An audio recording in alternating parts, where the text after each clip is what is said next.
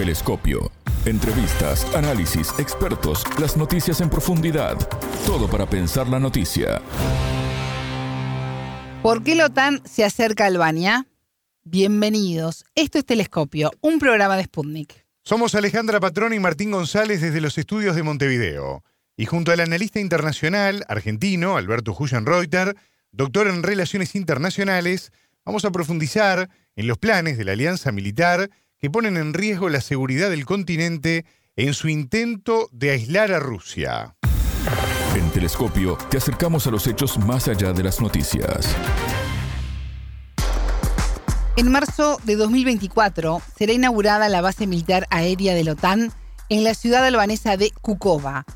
La apertura de esta instalación occidental fue anunciada este 15 de febrero por el secretario de Estado del país norteamericano, Anthony Blinken, quien se encuentra de visita en Albania, en una muestra del acercamiento entre este país balcánico y Occidente. Albania ingresó en la OTAN en 2009 y es uno de los candidatos a integrarse a la Unión Europea en momentos en que la Alianza Atlántica insiste en expandirse hacia el este de Europa, una decisión que Moscú rechaza categóricamente, asegurando que pone en riesgo la seguridad nacional de Rusia. La OTAN decidió además crear en Polonia un centro de adiestramiento para militares ucranianos. El entrevistado. Para profundizar en este tema ya tenemos en línea analista político internacional, Alberto Reuter, doctor en Relaciones Internacionales. Alberto, bienvenido a Telescopio. ¿Cómo estás? Es un gusto recibirte. ¿Qué tal, Alejandra? Un gusto hablar con vos. El gusto es mío. Eh, Estados Unidos anunció la inauguración de una base de la OTAN en Albania. Esto va a ser en el próximo mes de marzo. Eh, un país que, Alberto, llegó a ser en algún momento símbolo de la resistencia albanesa comunista contra Washington. ¿Qué alcance tiene este anuncio? Bueno, el alcance creo que está asociado a algo que nunca se detuvo, eh, y es la ampliación de la OTAN a dos cosas. En primer lugar, eh, lo que yo siempre consideré, eh, ha sido una anomalía, anomalía en la historia de la política entre estados, el hecho de relativo con que una alianza política militar que se ha creado para combatir una determinada amenaza, para enfrentar una determinada amenaza, como fue la OTAN para enfrentar la amenaza eh, comunista en su momento, eh, una vez que terminó esa confrontación, una vez que cayó esa amenaza, continúa esa alianza existiendo. Eso, a eso lo denomino anomalía internacional. Yo no registro ningún caso en la historia de una alianza que, una vez que haya cumplido su cometido, continúe, continúe este, y se reinvente. Generalmente cuando termina un conflicto, las alianzas que se crearon para esos conflictos también fenecen, desaparecen, ¿no? Bueno, aquí cuando terminó la Guerra Fría, cuando se desplomó la Unión Soviética, cuando cayeron los bloques, eh, la OTAN no solamente continuó eh, como, como existía, sino que con el paso de los años eh, comenzó una ampliación hacia el este, ¿no? Una ampliación que fue, la primera fue, digamos, normal, porque se expandió a, lo que, a los tres países que podemos decir que era, era normal que formen parte de, la Alianza Occidental, que eran Polonia, eh, la República Checa y Hungría. Pero después continuó su marcha, continuó la marcha al este, al punto de quedar prácticamente en la, en la, en la frontera con, con Rusia, al incluir los estados bálticos. Y por otra parte, nunca cerró su, la posibilidad de continuar la ampliación a países como Ucrania y Georgia. Es decir, hasta hoy la, OTAN no ha dicho que, cesa, que cesó su ampliación, no lo ha dicho. Y así se amplió al norte de Europa, al este de Europa y al sur de Europa. Al sur de Europa en, hacia los países eh, ubicados en la zona denominada de los Balcanes, ¿no? El sur de Europa. De manera que eh, esta es la primera, la primera eh, referencia relativa con una alianza que yo considero anómala porque no ha pasado nunca en la historia. Y la segunda es con, lo, con, los propósitos, los propósitos de ampliación.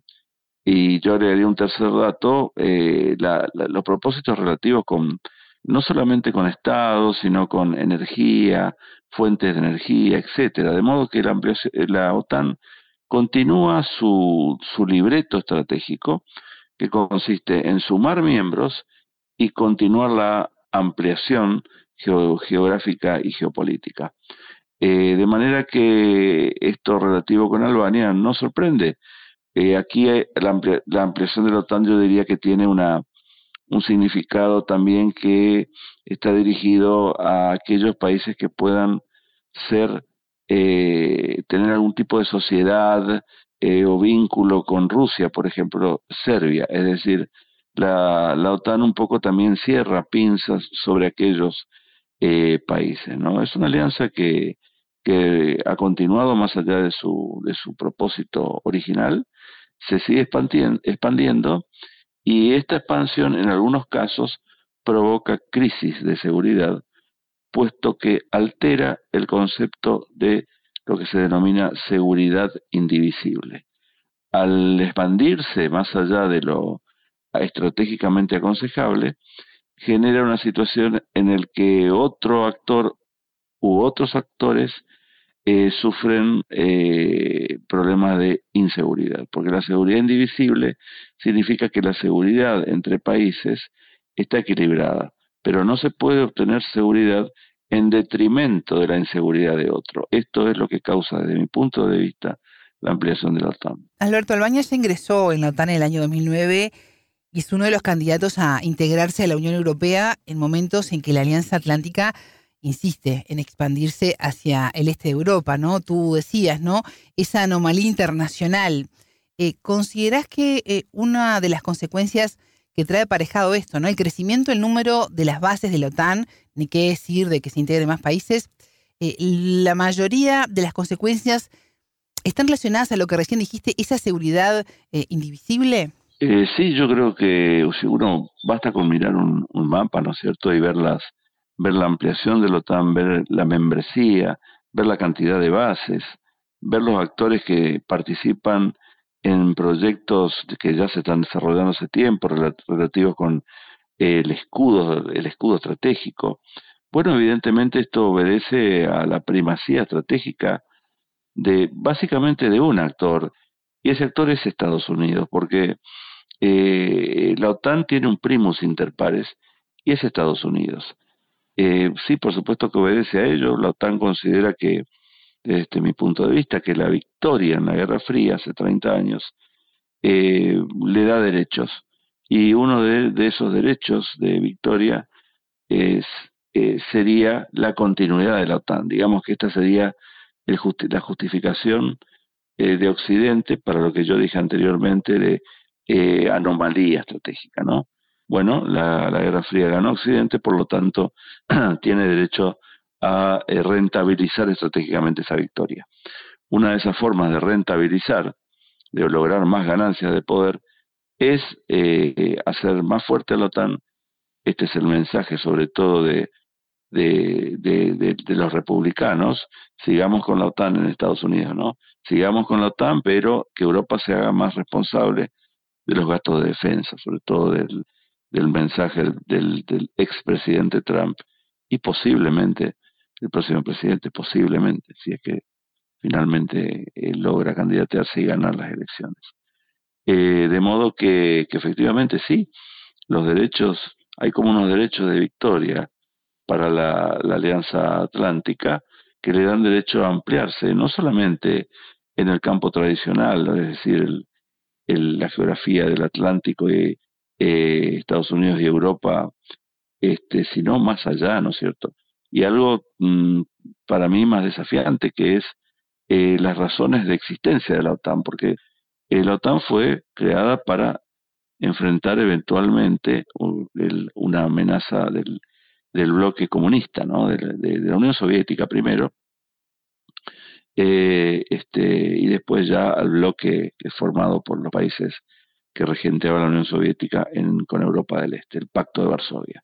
Bueno, esto, es esto era una cuestión netamente estratégica militar, pero hoy yo diría que hay segmentos, como por ejemplo la energía, por ejemplo la, la, los, los espacios vacíos donde, donde rigen, no sé, desde poderes fácticos como el terrorismo y los narcotraficantes, hasta otras situaciones que donde la OTAN también busca este, ampliar su, su misión, sería, ¿no?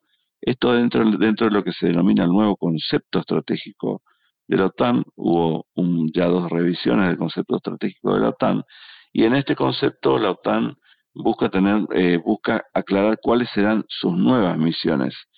Esas nuevas misiones tienen que ver con un alcance geográfico cada vez mayor, cada vez mayor, y en segundo lugar, con el tipo de propósito estratégico que defiende, que ampara eh, la OTAN, porque no se reduce solamente a lo estratégico militar, sino hacia otras cuestiones que podemos denominar suaves, ¿no es cierto? De manera que eh, la OTAN ofrece un, un, interrogante para la seguridad eh, internacional, puesto que está formado básicamente, es un bloque occidental, ¿no es cierto? Mencionabas a Estados Unidos y pensaba que el expresidente Donald Trump, que además es precandidato por el Partido Republicano, eh, dijo hace unas horas estar decidido a reducir los compromisos de Washington con ciertos miembros de la OTAN, lo que podría desencadenar una división del bloque en dos clases de miembros, ¿no? con derechos diferentes. Trump insiste en que los miembros del bloque militar cumplan un objetivo de gasto en defensa de al menos un 2% del Producto Bruto Interno. Sí. Alberto, ¿qué intenta Trump con estos anuncios y qué podemos leer de lo que sería un posible triunfo en las urnas en materia de política exterior? Bueno, eh, lo que podemos leer ante un eventual, un eventual triunfo de, Trump eh, es un, yo diría, un relajamiento estratégico en Occidente, porque desde mi punto de vista la, el enfoque de Trump en materia de política exterior no está tan centrado en Europa, sino que está centrado en Asia y particularmente en China, ¿no es cierto? El de, el de Biden también, ¿eh? No, eh, porque si uno revisa la, cuál ha sido la política exterior de Biden frente a China, también fue, fue de presión, aunque no fue como la, la de Trump, ¿no es cierto? La diferencia para mí entre demócratas y republicanos, no tanto ya en la figura de Biden y Trump, es que los demócratas a juzgar por los hechos y a juzgar por, lo, por la historia. En el siglo XX, obviamente la, Guerra Fría concentró mucho de esto, pero eh, después de la Guerra Fría, cuando terminó la Guerra Fría, eh, continuó esta obsesión, me parece a mí, de los demócratas frente a Rusia, es decir, hay que evitar que Rusia se recupere y eventualmente vuelva a ser un desafío a la supremacía de Occidente. Este es el pensamiento en Occidente, particularmente dentro del Partido Demócrata. Yo siempre lo digo, cada vez que los demócratas estuvieron en el poder, hubo problemas con Rusia. Con Clinton comenzó la ampliación de la OTAN a fines de la década del 90. Eh, con, cuando estaba Obama ocurrieron los problemas relativos con eh, eh, Ucrania-Crimea. Cuando estuvo está, está, está Biden, pasa la guerra con, en Ucrania. O sea, hay una relación para mí bastante directa en términos de demócratas y Rusia. Los republicanos tienden, a pesar de parecer más duros, la historia registra lo contrario. Tienden a, a trazar líneas de convergencia, incluso cuando existía la Unión Soviética, hay que recordar los tratados de, desarme, tienden a, a, que, a que preservar lo que podemos denominar la cultura estratégica. Los demócratas tienen una cuestión más, diría yo, más específica con, con, Rusia y tienen como propósito este, evitar lo que dije hoy, que Rusia realmente resurja. El, un triunfo de Trump yo creo que implicaría dos cosas al menos, más presión para que los países europeos se piensen a sí mismos geopolítica y estratégicamente. Incluso en Europa hay algunos espacios de ideas donde piensan que dentro de la OTAN Europa va a tener su va a tener que tener su propio brazo este estratégico como una especie de, de plus OTAN o algo denominado o algo parecido no puesto que eh, consideran que un Trump en la presidencia de Estados Unidos va a alejarse más de eh, la OTAN. Y es decir, no es que va, va, va, va a dejar que la OTAN desaparezca, va a decir, señores europeos, háganse ustedes más responsables de sus cuestiones. Y esto va a implicar que Europa de alguna manera tenga que hacerlo. Hasta hoy no lo ha hecho.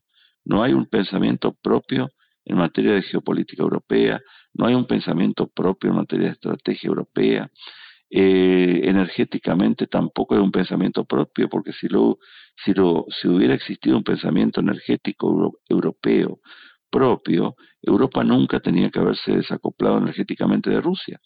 Y esto ha pasado, no solamente ha pasado, sino que hoy Europa está buscando fuentes de energía, porque no tiene petróleo ni gas, y una de sus fuentes, de esas fuentes de energía es Estados Unidos.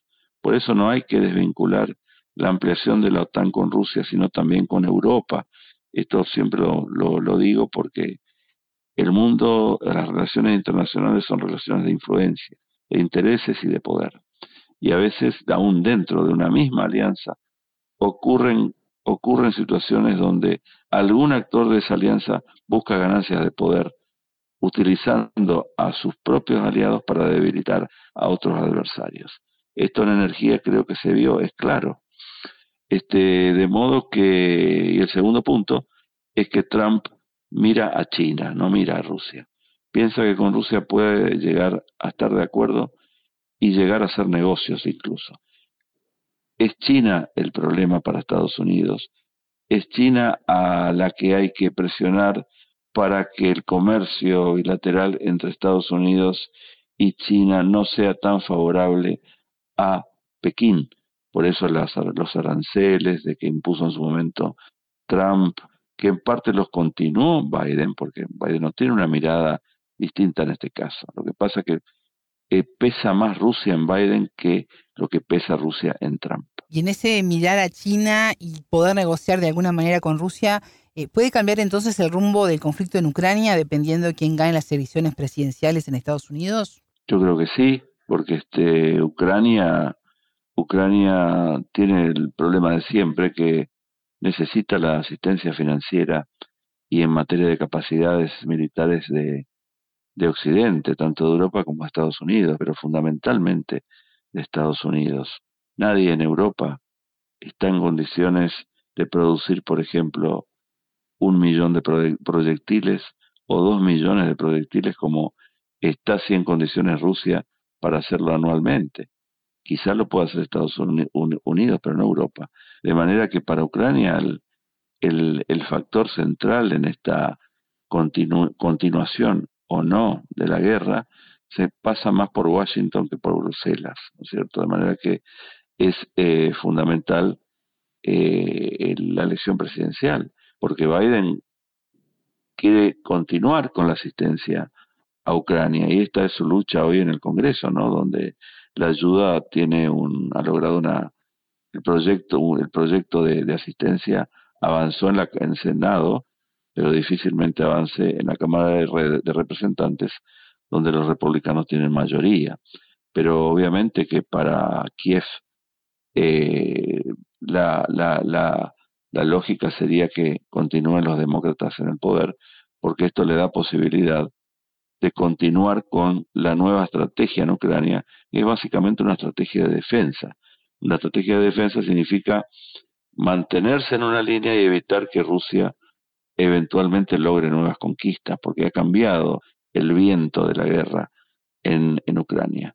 Los dos escenarios son básicamente continuidad de la guerra en una suerte de guerra de trinchera del siglo este, XXI, o un cese de fuego con partición del territorio. Bueno, en Kiev la idea es que la guerra continúe, por ahora de manera defensiva, porque no tiene las capacidades, no tiene recursos humanos, una de las razones por, la que, por, la, las que recientemente se produjo un cambio en la cúpula militar fue precisamente porque eh, el que fue relevado, pretendía una nueva fuente de, recursos humanos. Se hablaba de 500.000. Ucrania no tiene estos recursos humanos ni los va a tener. Y si realmente quiere lograr algún tipo de, de, revitalización eh, militar en Ucrania, necesita eh, no solamente las capacidades que le puede ofrecer eh, Occidente, sino capacidades más fuertes que las que recibe, particularmente en poder aéreo. Y esto es difícil que vaya a ocurrir por ahora.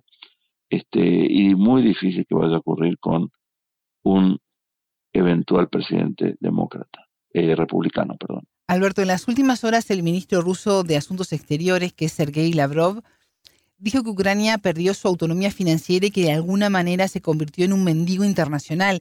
¿Cómo analizas estas declaraciones? Bueno, eh, hay que mirar simplemente los, los datos no militares de la guerra. Ucrania es un país que cuya, cuya población descendió, viene descendiendo desde antes de la guerra. Es importante tener presente esto. La población de Ucrania era de 42 millones de habitantes, hoy serán 33 millones, puesto que eh, mucha gente se fue de Ucrania y no se sabe si va a volver realmente. Cayó el índice de natalidad en Ucrania, cayó, aumentó, eh, cayó la esperanza de vida en Ucrania. Eh, hay inflación, el mercado laboral realmente está colapsado. Efectivamente, eh, una guerra solamente se puede llevar eh, no solamente con, recursos militares, sino con recursos este, humanos, y es lo que está faltando en, en Ucrania, y está faltando, aún si se tiene esto, eh, hay que contar con un tiempo para, para entrenar a los soldados, y esta ha sido una de las razones por la que habría fracasado la ofensiva de Ucrania de mediados del año pasado, de manera que eh, militarmente eh, está en aprietos Ucrania porque le faltan eh, insumos, pero en materia de datos suaves o datos blandos como demografía, economía, este, sus propios recursos que son los cereales se encuentran hoy en crisis porque no se renovó nunca el acuerdo de granos y encontrar otras vías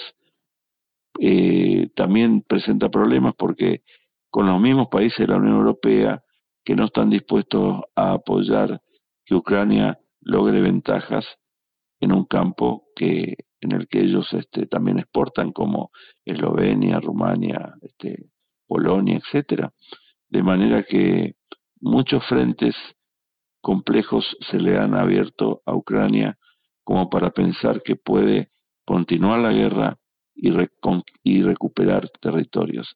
Es una situación muy difícil en este momento para Ucrania, lo que explica el estrés, diría yo, en que se encuentran las autoridades de Kiev. Alberto, se está llevando a cabo el foro de partidarios de la lucha contra las prácticas modernas del neocolonialismo y por la libertad de las naciones.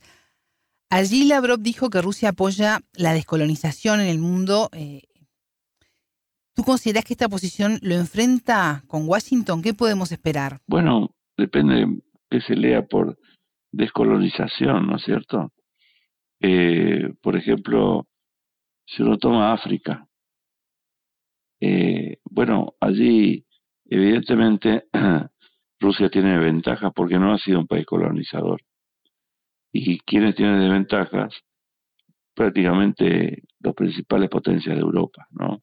Eh, y las que no son potencias, pero que son importantes, Bélgica, por ejemplo, pero también Francia, Reino Unido, eh, son países que han ejercido un, colonialismo eh, afirmativo sobre, sobre los países de, de, África, lo que explica esto, la reluctancia de los países de África a veces a, a mantener o renovar cuestiones estratégicas militares con los países europeos. Bueno, aquí, por ejemplo, eh, los países que no han ejercido eh, colonialismo sobre África tienen una voz más autorizada, Rusia en este sentido, más allá de las cuestiones que se puedan criticar a Rusia en África, son otros temas, ¿no? Pero Rusia tiene, este, digamos, eh, clientes amigos en, en, en África, en Medio Oriente, en, en Asia, porque no ha ejercido el colonialismo a la vieja usanza, ¿no? Eh, de manera que yo creo que la, lo que está diciendo Lavrov también pasa un poco por el tipo de explotación económica eh, que, que realiza a veces Occidente frente a los recursos de países ex tercer mundo, ¿no? Esta categoría no, no se utiliza más De modo que, sí, hay una pugna en relación este, con esto, pero también tengo que decir, que es necesario decir, que si bien los países de Europa tienen un problema de pasado en países como en continentes como África, también hay, hay proyecciones de poder de Rusia que no están siendo bien vistas en África. Alberto, la Unión Europea comenzó a dar señales de divisiones internas ante las exigencias de Estados Unidos de entregas de armas y fondos para Ucrania ante una economía dañada y el aumento del descontento social. Eh, vimos lo que generó la crisis energética que tú mencionabas y ahora la huelga de los agricultores. Eh, ¿Considerás que va a seguir en este 2024 eh, Europa apoyando las imposiciones de Occidente y en esta suerte de, tú lo decías, ¿no? Europa no se hace cargo de lo que le está pasando. ¿Qué podemos esperar? Sí, así es. Europa no es que no, no sé si no se hace cargo. El problema es que Europa tiene una ha creado una cultura muy institucional, muy normativa, este, se piensa a sí mismo como una, como una moderna ciudad y piensa que el resto del mundo es una jungla. Lo ha dicho el propio Josep Borrell el año pasado cuando dijo tenemos que tener cuidado que la jungla del mundo no llegue a Europa, a la ciudad europea. Tuvo que pedir perdón por esto, perdón, porque cayó, cayó muy mal, ¿no? O sea, Europa se percibe mucho como un como una potencia institucional. Esta sería la, definición. Ahora, la historia no registra casos de potencias institucionales. Las potencias pueden ser institucionales, pero también tienen que tener una, una, una plataforma geopolítica, estratégica militar. Eh, porque si no, en, el mundo solamente con ser potencia institucional no alcanza, porque hay que tener pensamiento estratégico propio, porque si no se tiene pensamiento estratégico propio, bueno, se depende mucho del libreto estratégico de otros. ¿Qué es lo que ha pasado en, Europa? ¿No es cierto? Europa vivió eh, la posguerra de 1945 en adelante, eh, protegida por Estados Unidos, o sea, vivió dentro de la zona de confort estratégico. O sea, y durante ese momento logró una importante tasa de desarrollo económico, social. En ninguna parte del mundo se vivía también como en Europa en las décadas del 60 y 70. Pero en el segmento o circuito estratégico militar, Europa no tenía prácticamente esfuerzo, estaba recostada en el, en el brazo estratégico de, o de protección de Estados Unidos, ¿no es cierto? Aparte, Estados Unidos tenía armas nucleares, podía responder eventualmente a una, a una situación o, un deterioro de la seguridad como consecuencia de una movida de la Unión Soviética, bueno, estaba el factor de disuasión. En Francia se corrió un poco de esto, en tiempos de De Gaulle particularmente, porque De Gaulle decía que Estados Unidos no iba a ir por Europa en caso de, un, de que Europa estuviera en peligro. Entonces, tratándose de Francia, desarrolló su propia ala estratégica. Entonces, este, cuando terminó la Guerra Fría, ahora esto, esto uno podemos decir está bien mientras fue la Guerra Fría, pero cuando terminó la Guerra Fría, Europa no realizó ningún, no se pensó, no empezó a pensarse a sí misma, aún con presidentes que, entendí, que entendían la, la vida internacional como el presidente de, Francia, Jacques Chirac, que para mí fue uno de los últimos líderes europeos. Entonces continuó dentro de la zona de confort que le proporcionaba Estados Unidos. Y Estados Unidos tampoco impulsó a que Europa se, se arreglara más estratégicamente sola. Y así pasaron los años y Europa no desarrolló, no desarrolló un pensamiento geopolítico propio, es decir, de, un pensamiento de acuerdo a sus propios intereses, en relación con el terrorismo, en relación con la energía, en relación con China, en relación con Rusia. ¿Cuál es el pensamiento estratégico propio de Europa, de Estados Unidos, eh, de, de Europa en relación con estos temas? Que no esté relacionado con el libreto estratégico de Estados Unidos. No lo tiene. Y hay una cuestión también aquí. La generación de líderes europeos, obviamente, eh, por el tiempo, no vivió el pasado pre-1945 y creció dentro de un ambiente institucional dentro de una universidad cómoda de reglas y no y se alejó de la geopolítica. Y no solamente se alejó de la geopolítica, sino que vio a la geopolítica como, como una disciplina maldita. Pero bueno, la geopolítica es como es la guerra, está, viene a nosotros, como decía un filósofo. De manera que para mí el déficit que tiene Europa es, es el de siempre, pensarse más a sí misma geopolítica y estratégicamente. Hay algunos europeos que, pocos, pocos europeos, pero hay, que entienden que el mundo sigue siendo el mundo de siempre, que las nuevas, que los nuevos temas pueden traer adelantos, soluciones, pero las relaciones interestatales continuarán siendo relaciones de poder antes que relaciones de derecho. Alberto Reuters, doctor argentino en Relaciones Internacionales y analista político internacional. Muchísimas gracias por estos minutos con Telescopio. Gracias a ustedes, hasta pronto. Bueno, Alejandra, hasta aquí nuestro espacio de análisis. Pueden volver a escuchar esta entrevista en sputniknews.lat. Ya lo saben, la frase del día la escucharon en Telescopio. Telescopio. Ponemos en contexto la información. Una vez que terminó esa confrontación, una vez que cayó esa amenaza, continúe esa alianza existiendo. Eso, a eso lo denomino anomalía internacional. Yo no registro ningún caso en la historia de una alianza que, una vez que haya cumplido su cometido, continúe, continúe este, y se reinvente. Generalmente cuando termina un conflicto, las alianzas que se crearon para esos conflictos también fenecen, desaparecen, ¿no?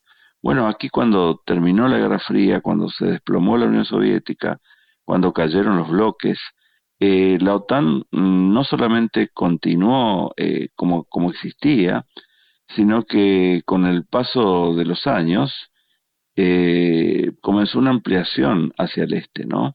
Una ampliación que fue, la primera fue, digamos, normal, porque se expandió a, lo que, a los tres países que podemos decir que era, era normal que formen parte de, de la Alianza Occidental, que eran Polonia, la República Checa y Hungría pero después continuó su marcha, continuó la marcha al este.